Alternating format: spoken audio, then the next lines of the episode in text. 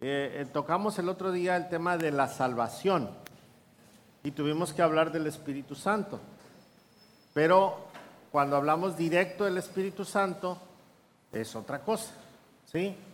Claro, el Espíritu Santo vamos a verlo en, en todo, porque Él es el que vive en nosotros y el Espíritu Santo es el que actúa en nosotros, ¿sí?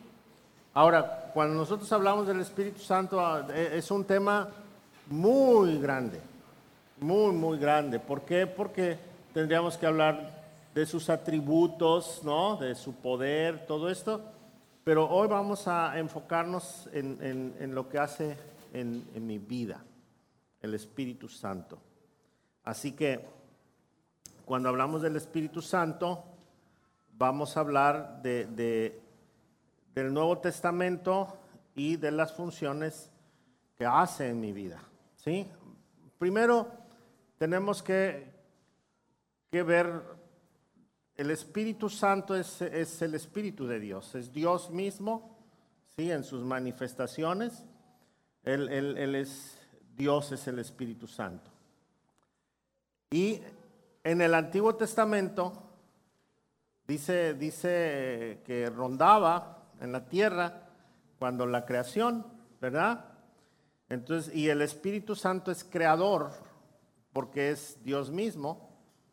Y, en el, y, ya cuando, cuando el, el, humano estuvo en la tierra, Dios se, se manifestaba en ciertas personas nada más y, y ungía a ciertas personas con su espíritu. Y en el caso de los reyes, Dios mandaba su espíritu, no a todos, pero sí mandaba su espíritu. Y, por ejemplo, tenemos un caso, el de David, cuando él dice, el Señor, no, no, no apartes de mí tu Espíritu Santo. ¿Por qué? Porque cuando alguien hacía lo malo delante de Dios, entonces el Espíritu de Dios lo abandonaba. El caso de Saúl dice, y el Espíritu ya no estaba en Saúl y entonces Saúl empezó a, cometer muchos errores, ¿no? Ahora, ¿qué pasa cuando, cuando Jesús llega a la tierra como humano, Dios llega, Dios se hace hombre? Y entonces nosotros eh, vamos a empezar una nueva etapa. ¿Por qué? Porque Jesús es, dice Colosenses, es la imagen misma, es la sustancia de Dios. Entonces él, él era Dios mismo, 100% hombre, 100% Dios, y el Espíritu del Señor estaba en él. ¿Sí? Eh, entonces, cuando él muere en la cruz, él corporalmente, su, cuerpo regresa al Señor, ya no encontraron su cuerpo, y él dijo que iba a dejar el Espíritu Santo. Y el Espíritu Santo se le iba a dar a todo aquel que creyera en Dios. ¿Sí? Entonces vamos a estar manejando la Biblia, trae sus, sus apuntitos y todo eso, si usted le gusta anotar. Bueno, Juan 14, 17. Juan 14, 17. Y, vamos a estar viendo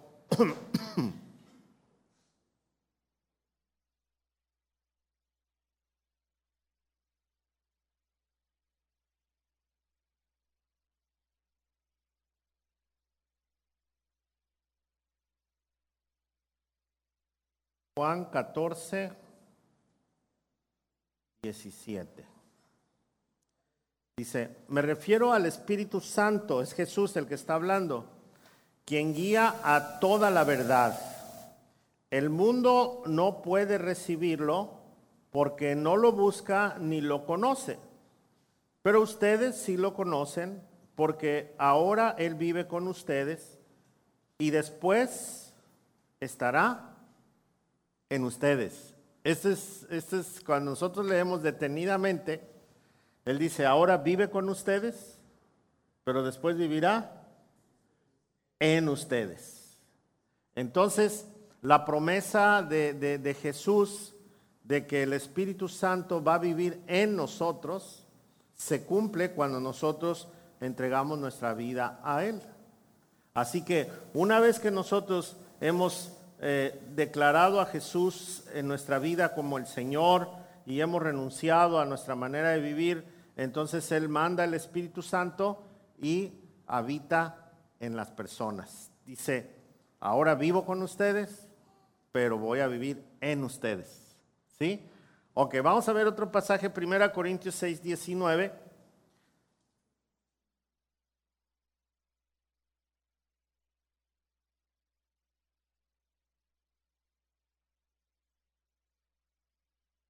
Es 19 y 20. Eh, el, apóstol Pablo está hablando al, pueblo y toca el tema del Espíritu Santo, aunque en su contexto está llamando la atención, ¿no? Pero hace una referencia a esta situación. En el verso 19, ¿no se dan cuenta de que su cuerpo es el templo del Espíritu Santo? Y luego dice, quien vive en ustedes y les fue dado por quién? Ustedes no se pertenecen a sí mismos, porque Dios los compró a un alto precio, por lo tanto, honren a Dios con su cuerpo. Ok. ¿Quién dio el Espíritu Santo? Dios. Entonces hay que tener mucho cuidado. Hay que tener mucho cuidado. ¿Quién da el Espíritu Santo?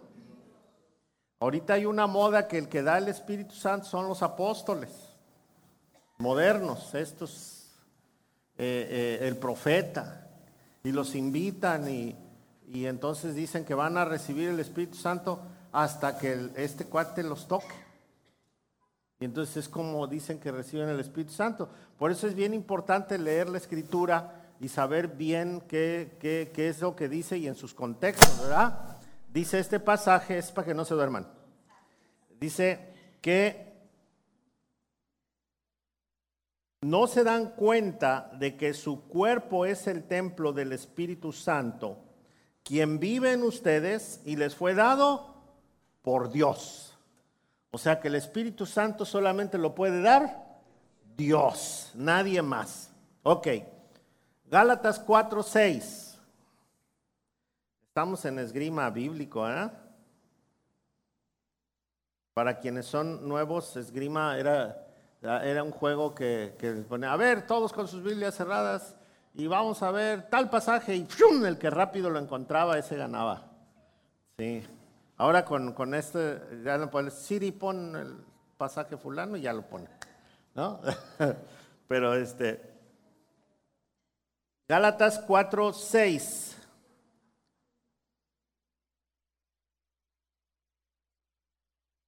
Vamos a leer desde el 5.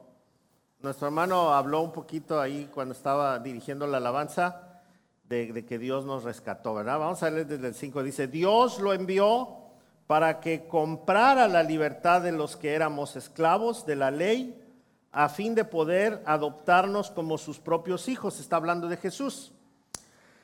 Y debido a que somos sus hijos, Dios envió a quién? Al espíritu de su Hijo. ¿A dónde? A nuestro corazón, el cual nos impulsa a exclamar, Abba Padre. Entonces, fue Dios el que mandó el Espíritu Santo. Lo mandó a nuestro corazón. Otra vez, aquí no hay una intervención humana. No hay quien reparta el Espíritu Santo, solamente Dios. ¿Ok? Efesios 2.22.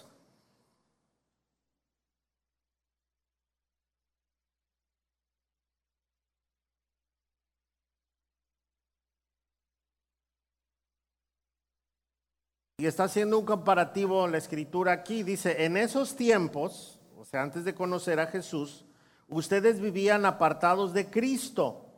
No se les permitía ser ciudadanos de Israel y no conocían las promesas del pacto que Dios había hecho con ellos. Ustedes vivían en este mundo sin Dios y sin esperanza, pero ahora han sido unidos a Cristo Jesús. Antes estaban muy lejos de Dios, pero ahora fueron acercados por medio de la sangre de Cristo, pues Cristo mismo nos ha traído la paz.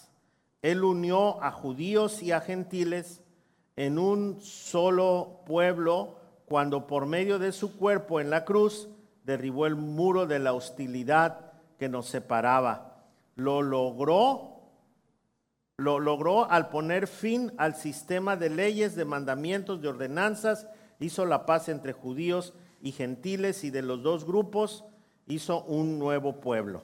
Ok, ¿qué pasó? Jesús reconcilió al pueblo que era poseedor, por decirlo así, del Espíritu Santo y que nadie podía ser pueblo de Dios a menos que este sea este grupo, pero dice que cuando muere Jesús, Él permite que cualquiera que no sea judío puede ser parte de su pueblo y parte de su familia porque Jesús, el versículo que sigue dice, Él fue el que reconcilió ambos pueblos. Y entonces nosotros podemos gustar de la bendición de Dios. Y ya vimos que el que recibe el Espíritu de Dios se convierte en qué? En hijo. Si no tiene el Espíritu, no es hijo. No hay objeción para ser hijo. Entonces, cuando, cuando nosotros estamos en, en Cristo, lo que nos hace hijos es el Espíritu Santo, no mis obras, no el portarme bien, no el caerle bien a la gente, no el repartir dinerito. No, eso no, eso no me hace hijo. ¿Verdad? Me hace hijo ¿quién? El Espíritu Santo. ¿Quién da el Espíritu Santo? Solo Dios. ¿Lo puedo comprar? No lo puedo. ¿Me lo puede dar alguna persona? Pero uno que esté bien ungido, tampoco, ¿verdad? Entonces, solamente Dios es el dador del Espíritu Santo. Eh, dice que ¿dónde lo pone? En nuestro corazón. Ah, es una expresión, ¿verdad? Es una expresión. Pero, pero en, la carta a los Corintios dice que todo nuestro cuerpo es templo del Espíritu Santo. Todo nuestro cuerpo es templo del Espíritu Santo. Ok, ahora el Espíritu Santo tiene funciones, porque, porque es Dios, está vivo, es un ser, es Dios mismo. Y dice, dice el apóstol Pablo que el mismo Espíritu que levantó a Jesús de los muertos es el Espíritu que vive en nosotros los que hemos creído a Jesús. Y entonces vamos a ver algunos pasajes que nos van a ayudar. Juan 16, 7 al 9.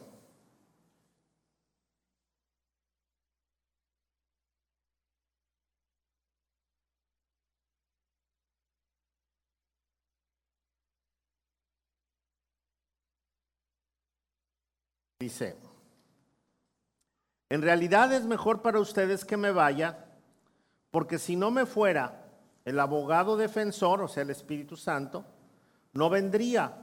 En cambio, si me voy, entonces se lo enviaré a ustedes. Y cuando Él venga, convencerá al mundo de pecado y de la justicia de Dios y del juicio que viene. El pecado del mundo consiste en que el mundo se niega a creer en mí. La justicia está disponible porque voy al Padre y ustedes no me verán más. O sea, ya Jesús ya murió, va a morir, y en ese momento la justicia ha sido dada por medio de la muerte de Jesús y está disponible para las personas. Y el verso 11 dice, el juicio vendrá porque quien gobierna este mundo ya ha sido juzgado.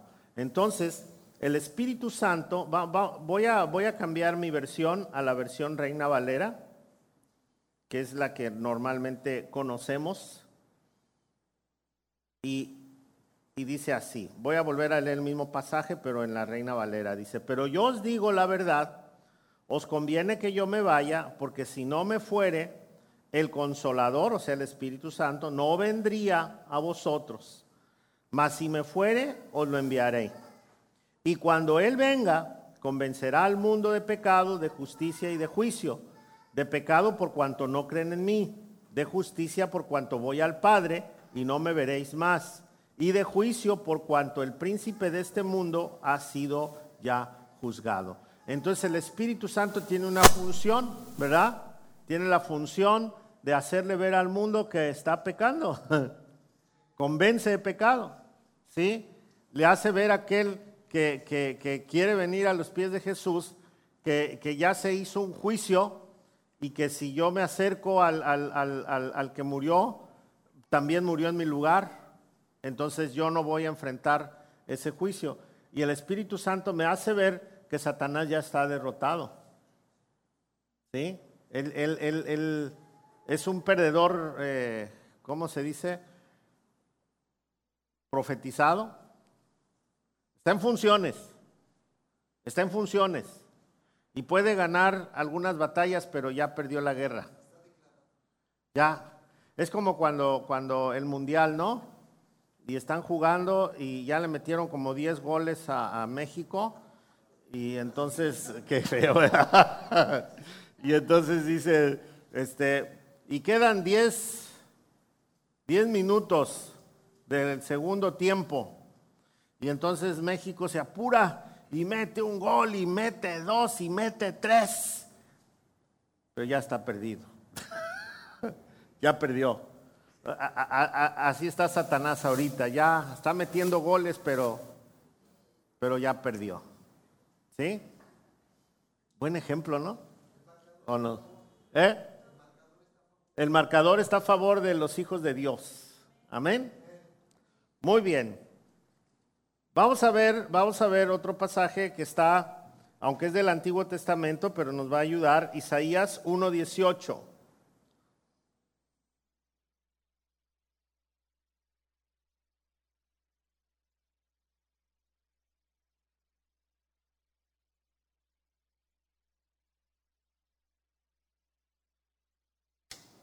Dice, vengan ahora, vamos a resolver este asunto, dice el Señor. Aunque sus pecados fueren como la escarlata, yo los haré tan blancos como la nieve. Aunque sean rojos como el carmesí, yo los haré tan blancos como la lana. Si tan solo me obedecen, tendrán comida en abundancia pero si se apartan y se niegan a escuchar, la espada de sus enemigos los devorará. Yo, el Señor, he hablado. Está haciendo una invitación para, para, para poder experimentar el poder de Dios. Esto es algo que nosotros no podemos ver, pero que sí podemos vivir. Miren, una de las funciones del Espíritu Santo es hacerme, a hacer un, ¿cómo, ¿cómo lo puedo explicar? Va a poner en mí un temor santo, o un miedo santo, o una reverencia santa. ¿Cómo me voy a dar cuenta que llegó el Espíritu Santo a mi vida? Dice el apóstol Pablo que el Espíritu se recibe por fe entonces yo no me voy a poder dar cuenta. Yo puedo decir, es que sentí calientito, pero fue mis emociones nada más. ¿Sí? Otros se tiran al piso, pero la Biblia no tiene ni siquiera un registro de que alguien se tire al piso y tiemble cuando recibió el Espíritu Santo. No es una norma. Hablan en lenguas. Bueno, ese es un tema que les debo, ¿verdad? Pero eh, rápidamente lo que sucedía es que los judíos no podían creer que una persona no judía recibiera el Espíritu Santo. Y entonces él provocó que una comunidad judía, ahí en Hechos, que eran 120, recibieran el Espíritu Santo y hubiese una manifestación de lenguas. ¿Sí?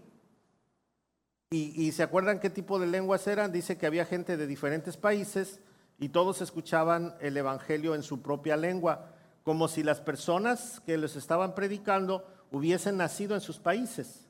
No eran lenguas de confusión. Entonces hubo ese tipo de, lenguas. Y, y entonces todos escucharon el Evangelio en su propio idioma y se convirtieron a Cristo.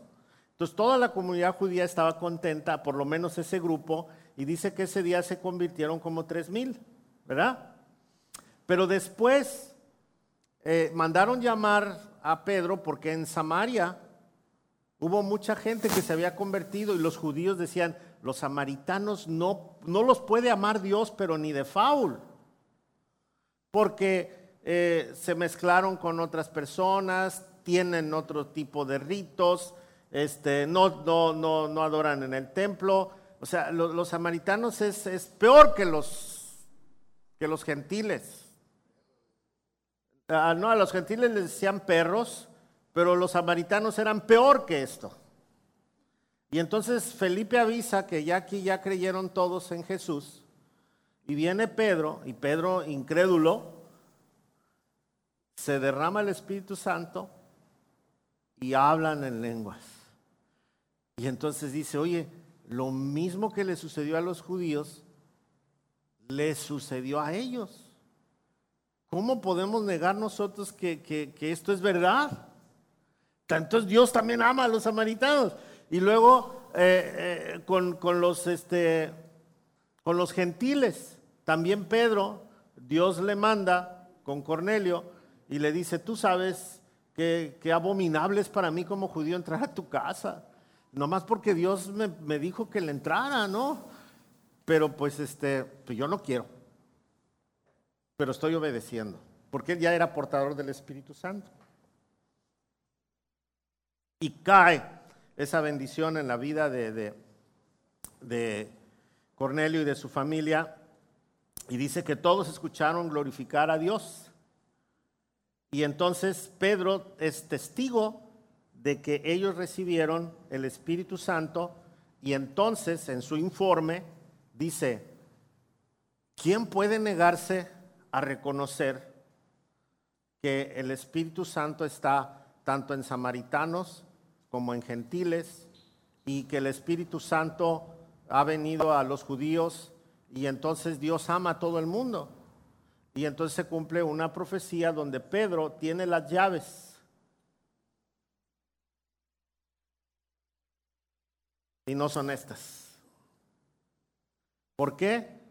Porque a Pedro se le comisionó con las llaves del Espíritu Santo. Es una, es una figura literaria que usó Jesús para decirle a Pedro que él tenía las llaves.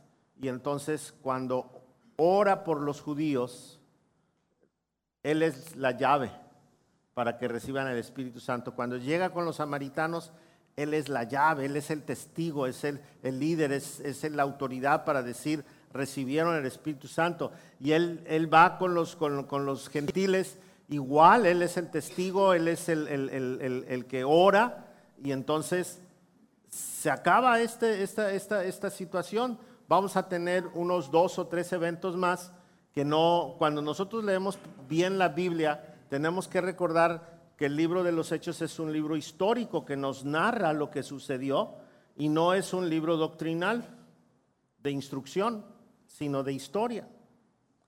Y entonces nos, va mencionando cada vez menos esta situación de la manifestación de las lenguas a la hora de recibir el Espíritu Santo. Dije que ese no era mi tema, ya me metí, ¿verdad? Pero entonces tuve que explicar todo esto para decir, y entonces yo cómo sé que tengo el Espíritu Santo? Si ya no hay esa manifestación. Si ya no hay esa manifestación, si uno de ellos es el fruto, pero lo primero es que hay algo en mi vida que me empieza a hacer sentir mal cuando hago algo. Dios pone una convicción en mí y una necesidad. Y entonces esa convicción y esa necesidad que tengo es algo que yo no tenía. Ahora me dan ganas de escuchar, tengo curiosidad de saber más. No sé qué me pasó, pero me han dado hasta ganas de orar, ¿no? Eh, y no soy yo, es, es, Dios que está actuando en mi vida. Y, y, Pablo lo describe que hay una lucha muy grande y vamos a estar en pleito todo el tiempo, porque mi carne acostumbrada a pecar no quiere entrar a este rol, pero el Espíritu Santo una vez que entra en mí me va a estar muele y muele y muele en un sentido, ¿no? ¿Por qué? Porque Él quiere mi santificación. No me hace perfecto, pero Él quiere que yo viva de acuerdo a los lineamientos de Dios. Por eso dice, si alguien no tiene el Espíritu de Dios, no puede agradar a Dios. Aunque quiera, no puede, porque con su carne no puede. Pero todo aquel que tenga el Espíritu Santo, entonces no es cuestión de que yo pueda, es que el Espíritu Santo empuja para que nosotros somos, seamos agradables delante de Dios. Sí, hermano.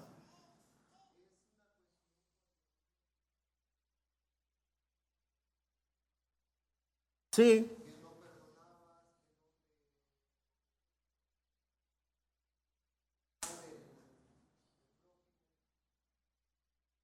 Sí.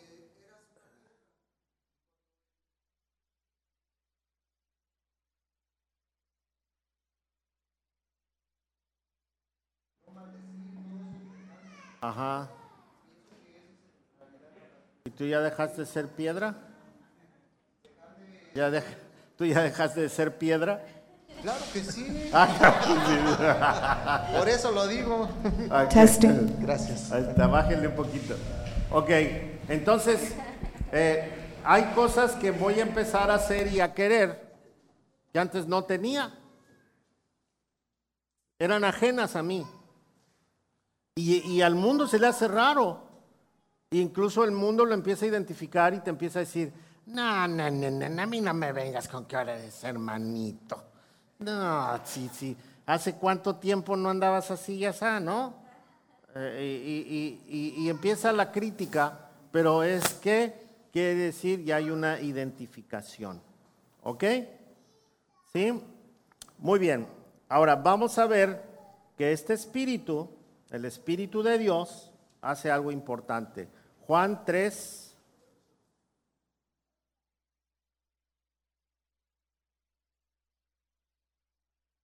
Juan 3. Del 3, Juan 3, 3. Esta historia es Nicodemo viene a ver a Jesús. Él es un, funcionario de, de, los judíos, de la religión judía. Es una autoridad y viene a ver a Jesús en secreto porque dice, este Jesús tiene algo y, y a lo mejor sí viene enviado de Dios. Y entonces en esa plática Jesús le dice, te digo la verdad, a menos que nazcas de nuevo, no puedes ver el reino de Dios. Dice, ¿qué quieres decir? exclamó Nicodemo. ¿Cómo puede un hombre mayor volver al vientre de su madre y nacer de nuevo? Jesús le contestó, te digo la verdad, nadie puede entrar en el reino de Dios si no nace de agua y del Espíritu. El ser humano solo puede reproducir la vida humana, pero la vida espiritual nace del Espíritu Santo. Así que no te sorprendas cuando digo tienes que nacer de nuevo. Ok.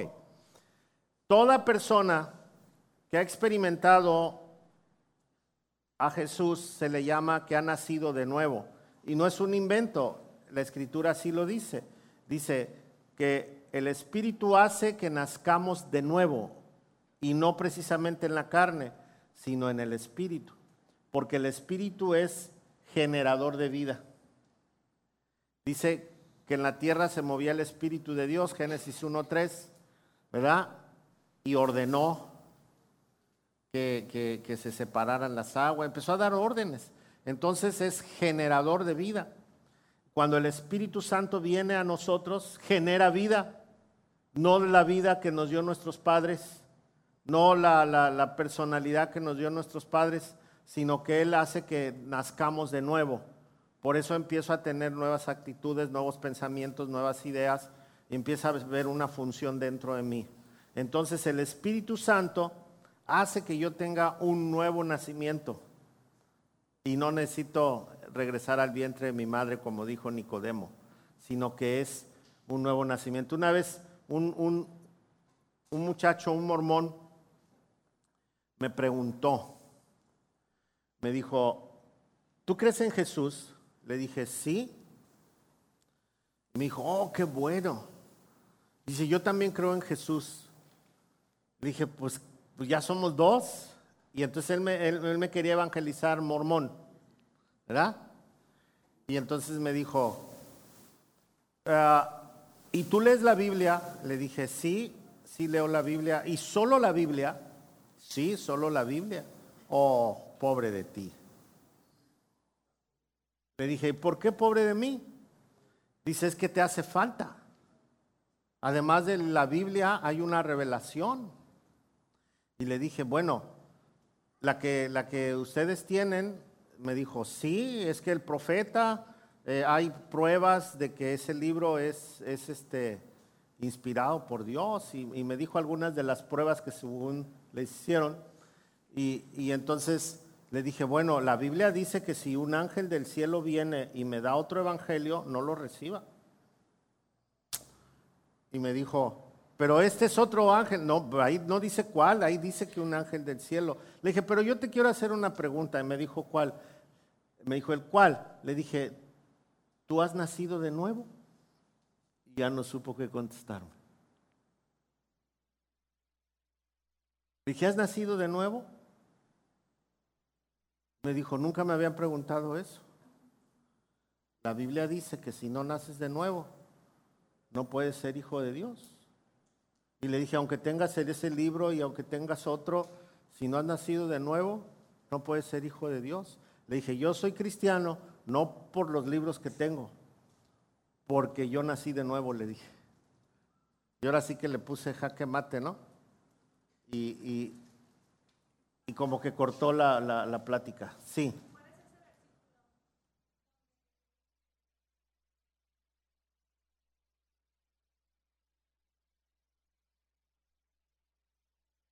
Oh, está en Gálatas.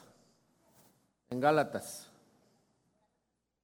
Y también, también Juan, en su carta de Juan, la, primera carta de Juan dice que si alguno viene con otro evangelio, no lo recibas. No lo recibas. Es Gálatas 1. No me acuerdo el versículo.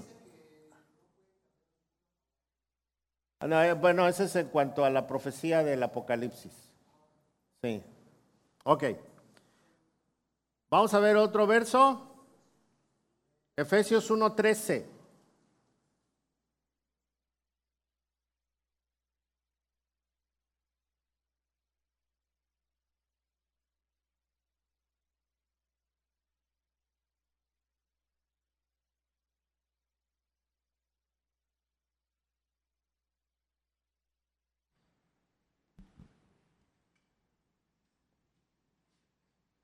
Amén.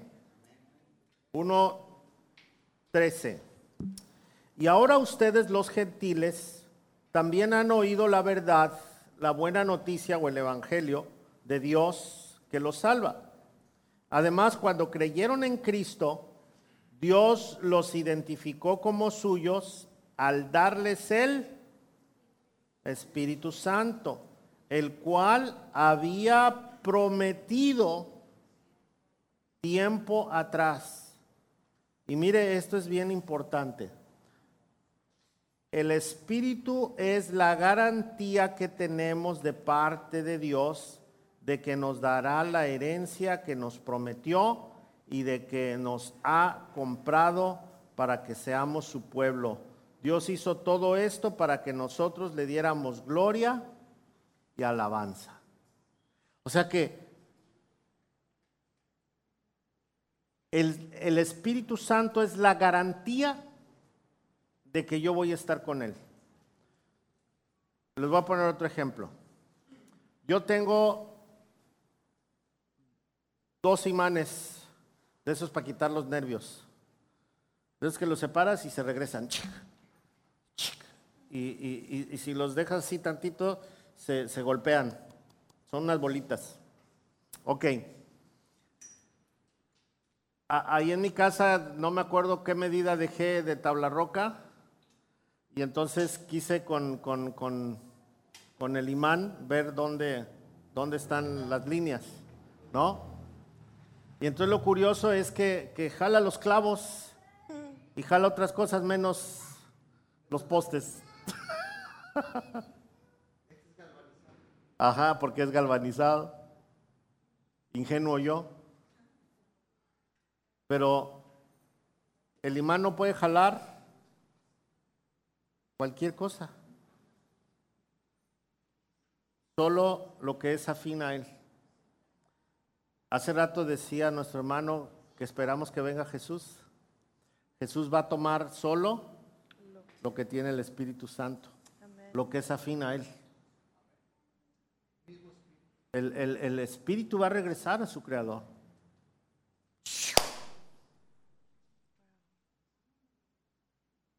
Y el fierro de ese como lámina galvanizada no va a entrar. Por muy fuerte que sea, no va a entrar.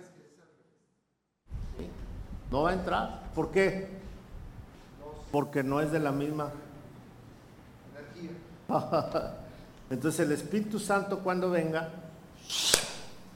va a jalar lo suyo. Por eso dice que el Espíritu Santo es la garantía de que nosotros estaremos con Él. En, el capítulo 8 de Romanos dice, y el que no tiene el Espíritu Santo no es de Dios.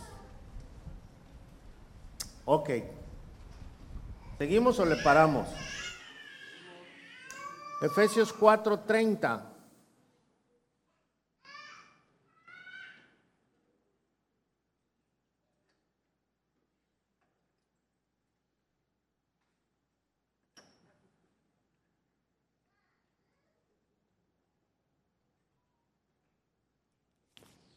Dice, no entristezcan al Espíritu Santo de Dios con la forma en que viven. Recuerden que Él los identificó como suyos y así les ha garantizado que serán salvos el día de la redención.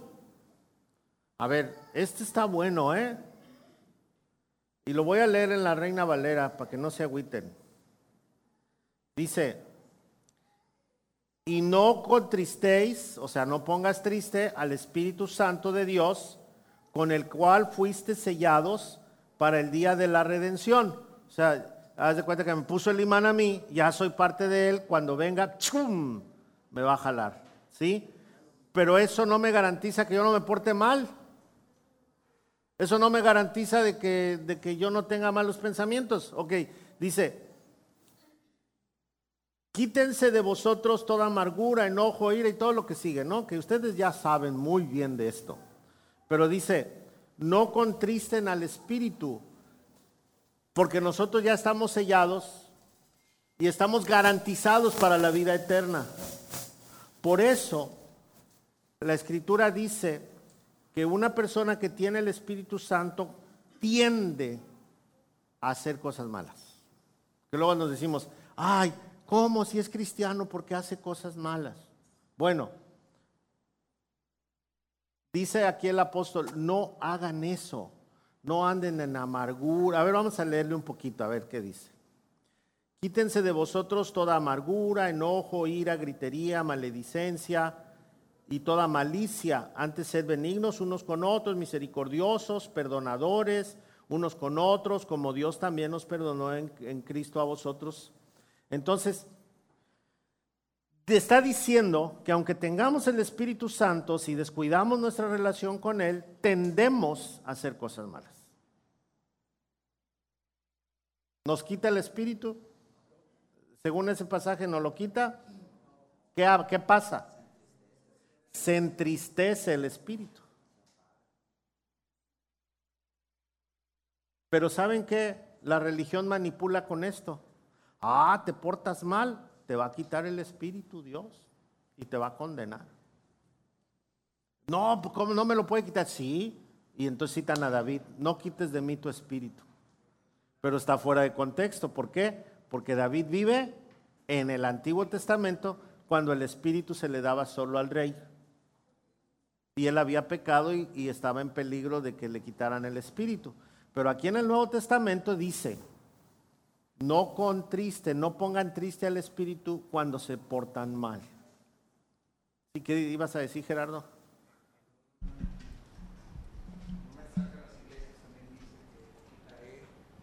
O quitaré el, Ah, no, pero es el nombre del libro de la Corintios dice, quitaré, dice, llevaré el Espíritu de Dios a acostarse con una ramera, refiriéndose a que si un hijo de Dios eh, comete adulterio, dice, el Espíritu no se va, ahí está, es testigo. Y entonces eh, dice, estoy llevando al Espíritu a eso, lo estoy contristando. No dice, se va. Y esa es una polémica doctrinal para mucha gente. Eh, pero no dice que se va. Porque dice que fuimos sellados. ¿Sabe lo que es un sello? Lo que dice aquí es un tatuaje que no se ve, pero que Dios sí lo ve. O es un imán que no se ve, pero que va a funcionar el día de la redención. ¿Sí? Y, que cuando yo me muera, aunque si no viene Jesús, me muero, el espíritu se va a regresar a donde vino. Va a ser jalado. Por eso cuando nosotros estamos velando a alguien, ya sabemos que ya no está ahí. ¿Sí? Aunque el dicho diga, cayendo el muerto y soltando el llanto. ¿Verdad? Sabemos que ya no está ahí. Por cierto, un saludo a, Toño Rosas. Toño está enfermito eh, y me dijo que ve las, transmisiones.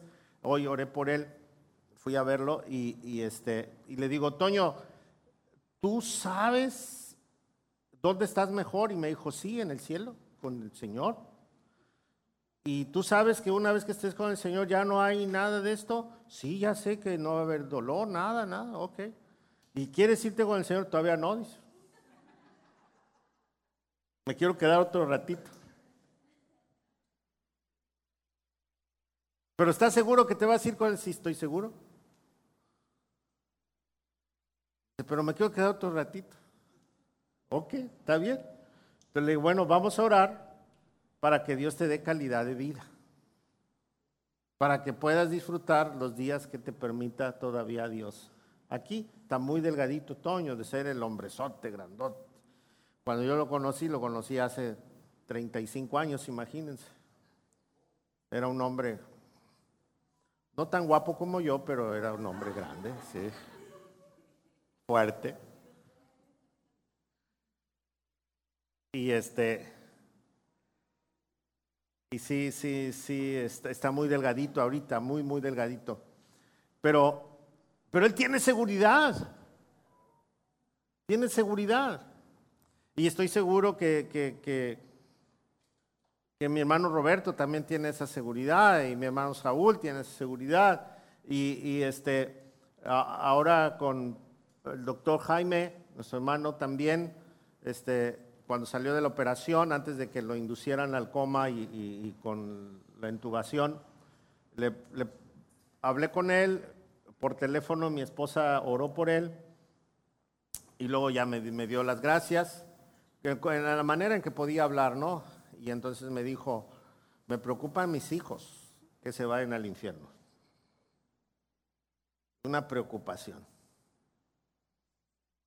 ¿Sí?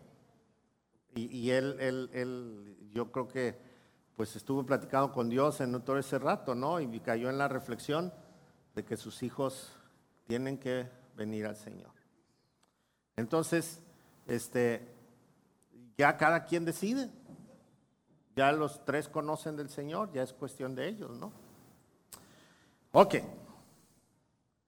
Eh, cuando yo tengo el Espíritu Santo, cuando estoy sellado, cuando Dios me ha tomado, cuando Dios me ha regalado esto, entonces, ahora el Espíritu va a hacer una función en mí y ahora sí son el fruto del Espíritu. Déjeme decirle, no son los frutos del Espíritu. No son los frutos, es el fruto. ¿Qué fruto da la manzana? Manzana. Entonces no podemos decir que da frutos la manzana, el manzano. Da manzana. Su fruto es manzana. El aguacate,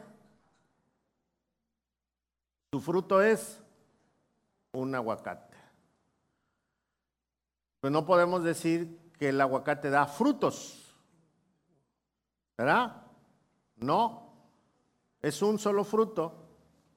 Ahora, si usted abre un aguacate y no tiene carnita,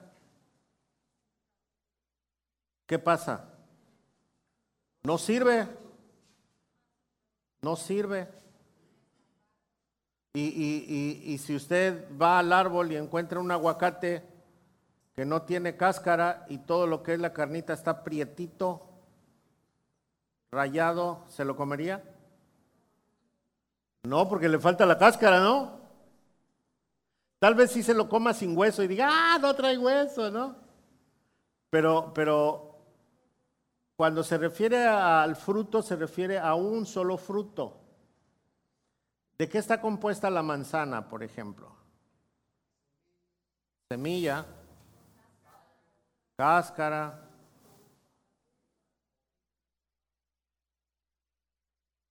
Ay, me dice que vamos a la escuela, ¿eh? porque donde va la semilla, el recipiente de la semilla tiene su nombre también, ¿no? Y, la canita y la cáscara y el, y el tallo, todo, todo tiene su nombre. Es un fruto, un fruto. Ahora, Vamos a ver el fruto del Espíritu. Como lo conocemos todos, es en la Reina Valera, Gálatas 5:22.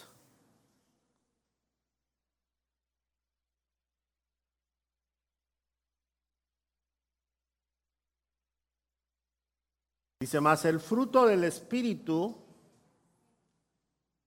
es amor, gozo, paz, paciencia, benignidad, bondad, fe, mansedumbre, templanza. Contra tales cosas no hay ley. Ahora, vea por favor el verso 22. Más el fruto del Espíritu. No dice frutos, ¿verdad? ¿Cómo dice? Entonces, ¿cuántos son? Uno. ¿De qué está compuesto? de amor, gozo, paz, paciencia, benignidad, bondad, fe, mansedumbre, templanza. Está compuesto de todo esto. Entonces, un hijo de Dios, ay pastor, yo no tengo el fruto del Espíritu. Tengo unos, entonces usted es una fruta fenómena. Vengo sin hueso. Entonces usted fue manipulado químicamente, genéticamente. ¿Sí?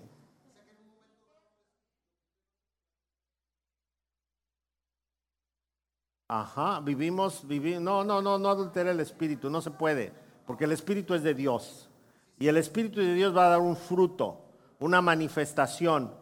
Ahí, en, estos, en, estos, en esta manifestación del Espíritu, ¿dónde está el temblar? ¿Dónde está el temblar? No hay, ¿verdad? ¿Dónde está el tirarse en el suelo? ¿Dónde está el hablar en lenguas? Es el fruto del Espíritu. ¿Dónde está el, el, el remolinear? Yo he visto que tocan y... Entonces dicen que es el espíritu. Hay, una muchacha que baila, baila, baila, baila, baila, baila y toca a otro y el otro empieza a bailar y dice que es el espíritu. O sea, pero hablando en serio, ¿en qué parte del fruto del espíritu está? Entonces, cuando usted le digan, esto es del espíritu, ¿en qué parte está del fruto del espíritu? ¿En dónde? Porque el fruto del Espíritu tiene un significado, es la manifestación del Espíritu. Y además dice que no nos ha dado espíritu de confusión. Y esto solo provoca confusión. El Espíritu de Dios se manifiesta en nosotros, sí, con amor, gozo, paz, paciencia, benignidad, bondad, fe, mansedumbre, templanza. Porque si nosotros queremos comprobar una práctica con la Biblia, no la vamos a hallar.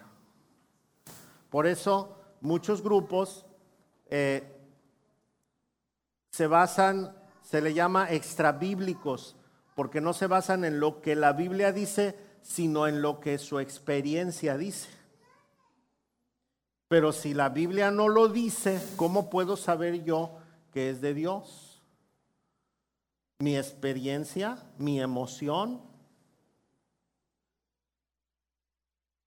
La escritura dice, no se embriaguen con vino, sino embriáguense del Espíritu. Ahora, cuando está diciendo esto, quiere decir que hay un contraste.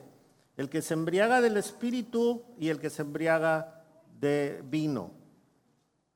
Es lo contrario. Si el que se embriaga de vino se ataranta, el que se embriaga del Espíritu se pone más listo. Si el que se embriaga del alcohol se cae, el que tiene el embriaguez del espíritu se mantiene firme. ¿Sí? Si el que se embriaga con alcohol pierde el dominio propio, el que se embriaga del espíritu tiene dominio propio. Ese es el contraste. Hubo hace, hace como 30 años, 28 años, una idea de la borrachera del espíritu. Y los tocaban y eran como borrachos. Y decían que era el espíritu. Pero la Biblia no dice eso. La Biblia hace un contraste de, los que se embriagan con el espíritu y los que se embriagan con el alcohol. Es un contraste. No quiere decir que porque me tocó el espíritu ya va a poner... Y sírvanme las otras. No, pues no. ¿Preguntas? Sí. Testing. Gracias.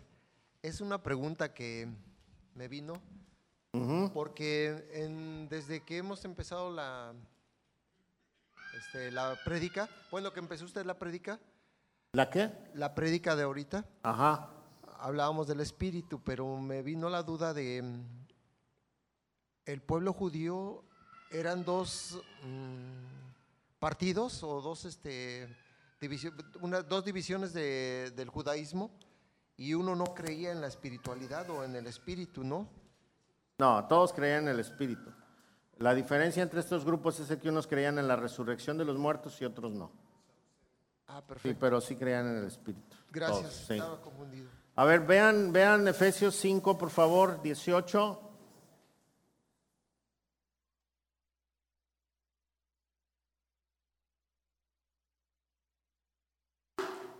Eh, tengo la Reina Valera todavía.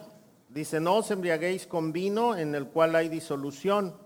Antes bien, sed llenos del Espíritu, hablando entre vosotros con salmos, con himnos, cánticos espirituales, cantando y alabando al Señor en vuestros corazones. Hay una gran diferencia, ¿no? Entre un borracho de vino y uno que está en el Espíritu. Entonces, eh, por eso hay que tener mucho cuidado. Ah, Así que si, Efesios nos dice esto, está haciendo un contraste, un contraste, un contraste. Dice, dando siempre gracias a Dios por todo, eh, al Padre, en el nombre de nuestro Señor Jesucristo.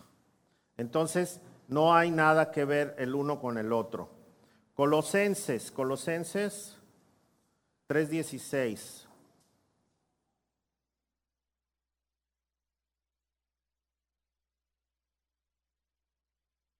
Dice, la palabra de Cristo mora en abundancia en vosotros, enseñándonos y exhortándonos unos a otros en toda sabiduría, cantando con gracia en vuestros corazones al Señor, con salmos e himnos y cánticos espirituales. Y todo lo que hacéis, sea de palabra o de hecho, hacerlo todo en el nombre del Señor Jesucristo, dando gracias a Dios Padre por medio de Él. Otra vez está hablando de la manifestación de qué? Del Espíritu. No tenemos versos que nos digan del remolino, de la tiradera, del tocar a la gente. No tenemos versos. Qué triste, ¿no? Para quienes practican esto, porque están practicando algo que no tiene nada que ver ni con la Biblia, ni con Dios, ni con la historia, ni con nada. Pero es emocionante. Es un show emocionante. Y quien lo vive eh, entra en un éxtasis que no sabe qué fue. No tiene explicación, pero la explicación dice que Dios no nos dio espíritu de confusión. Y cuando sucede eso parece pura confusión.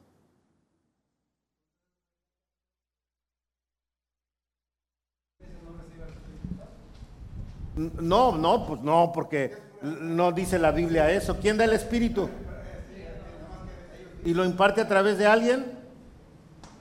No, dice que Él lo da. Él es el que lo da. ¿Cuándo lo da? Cuando crees. No cuando el pastor ora por ti. Hay un engaño. Exactamente. Son, sí, sí, son, son energías. Hermano Jorge, Va- vamos a cerrar. hermano, perdón, Ah, ¿Quién? una cosa. Em, hablamos del Espíritu Santo y nos enfocamos nada más en el Espíritu Santo. Porque estamos Pero, hablando del Espíritu sí. Santo. Sí, pero tenemos un adversario que también es espíritu. Y en Pero ese no es momento santo. estoy pensando que si tú no tienes al Espíritu Santo como en esas, este, en esos eventos, está prestándose la gente a ser manipuladas por los espíritus demoníacos. Puede ser, algo, no siempre, pero puede ser. Puede ser. No, no podemos calificar, nosotros no tenemos esa autoridad para calificar. Yo más bien, yo le echo la culpa a las emociones. Aunque sí he visto casos donde la gente se mueve muy raro, ¿eh? fuera de lo común. Ajá, pero, pero yo creo que más, más que nada es manipulación emocional, más que nada. Porque hay muy buenos hermanitos que viven en el fruto, pero que practican esto por ignorancia. ¿Sí? Entonces, y hay quienes sí, sí, no les platiqué una vez. Sí les platico. Por cierto, hoy me habló el hermano y no, ya me comuniqué y no me contesta. Eh, ahí en San Juan, San Juan de Abajo, eh, murió la mamá, la suegra de mi hermano Héctor, este, hace muchos años, de Héctor Padilla. Y entonces, pues allá se hace todo en, el, en, el- en la calle, ¿no? Se cierra la calle y, y entonces llegué yo a predicar y estaba yo predicando, estaba toda la gente enfrente y una muchacha de una iglesia se paró atrás de mí, lejecitos. Y mientras yo estaba predicando, ella estaba gritando eh, o hablando en lenguas y, a temblar. Y entonces, ¿dónde estaba la atención de la gente? En ella. Yo estaba aquí, ella estaba ahí atrás. Y este, y, y empezó a llorar. Y yo seguía predicando. Pero llegó un momento en que ya no aguanté yo porque pues tú ves a la gente y ves que sus ojos no están en ti, sino que estaban en ella.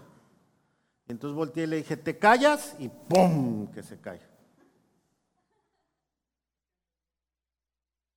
Sí. Y la metieron cargando a, la, casa. Pues fui, no paraba. Entonces fue una liberación.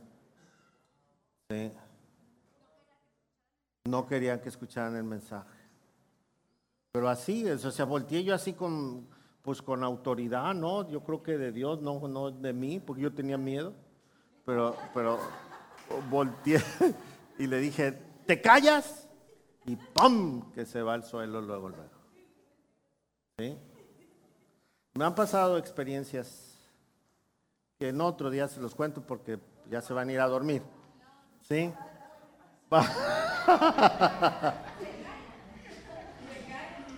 Va- Vamos a leer Colosenses 2.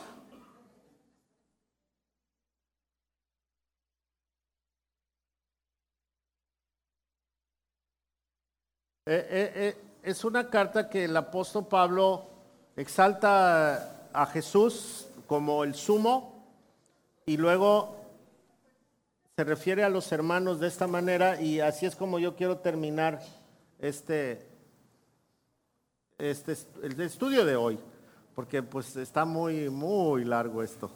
¿sí? Dice así, eh, lo voy a leer en la, en, la, en la versión nueva traducción viviente. Quiero que ellos cobren ánimo y estén bien unidos con fuertes lazos de amor. Quiero que tengan la plena confianza de que entienden el misterioso plan de Dios que es Cristo mismo. En Él están escondidos todos los tesoros de la sabiduría y el conocimiento. ¿En quién? En Cristo. Les digo esto a ustedes para que nadie los engañe con argumentos ingeniosos, pues si bien estoy lejos, mi corazón está con ustedes y me alegro de que viven como deben hacerlo y de que su fe en Cristo se mantiene firme. Por lo tanto, de la manera que recibieron a Cristo Jesús como Señor, ahora deben de seguir sus pasos. Arraíguense profundamente en Él. ¿En quién? En Cristo. Y edifiquen toda la vida sobre Él. Entonces la fe de ustedes se fortalecerá en la verdad que les, que les enseño y rebosarán de gratitud. No permitan que nadie los atrape con filosofías huecas y disparates elocuentes que nacen del pensamiento humano y de los poderes espirituales. Ahí está la otra parte, la que ustedes decían. Uno es de pensamientos humanos, emocionales, y otra sí es de espíritus. Dice, y poderes espirituales de este mundo y no de Cristo.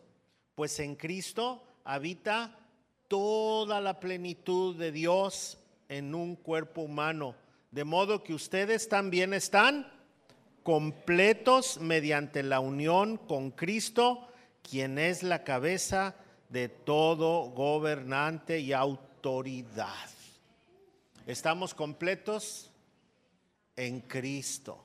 La escritura dice ahí en Juan que Dios no da el espíritu por medida, lo da completo. Entonces tampoco eso de que recibe, recibe, recibe, recibe, más, más, más. Eso no es bíblico. Porque el espíritu no da, no se da por medida, es, se da totalmente. Amén. ¿Y se da cuando? Cuando me convertí. Y no es un evento de cada ocho días. Ahora pasa a recibir el Espíritu y otra vez, y dentro de un mes otra vez, y dentro de 15 días otra vez. Y, y oye, pues nunca hay paz en el corazón.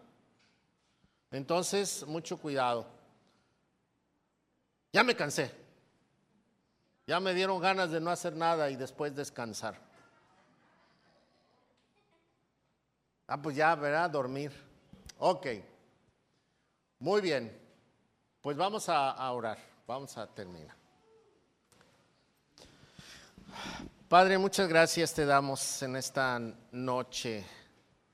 Gracias por tu amor por todas las bendiciones que das a nuestra vida y la enseñanza de tu palabra. Queremos poner en tus manos todo nuestro ser y, queremos dejarnos guiar. Queremos dejarnos guiar por ti no queremos ser rebeldes a tu enseñanza, a tu palabra, y ayúdanos a ser de bendición a donde quiera que vayamos. Bendecimos a las personas que están eh, conectadas también por internet, a, a cada uno de ellos y de ellas, Señor, que tú les bendigas y les guardes y que puedan tener también una experiencia maravillosa al dar fruto del Espíritu. Gracias Señor por tu amor en Cristo Jesús. Amén.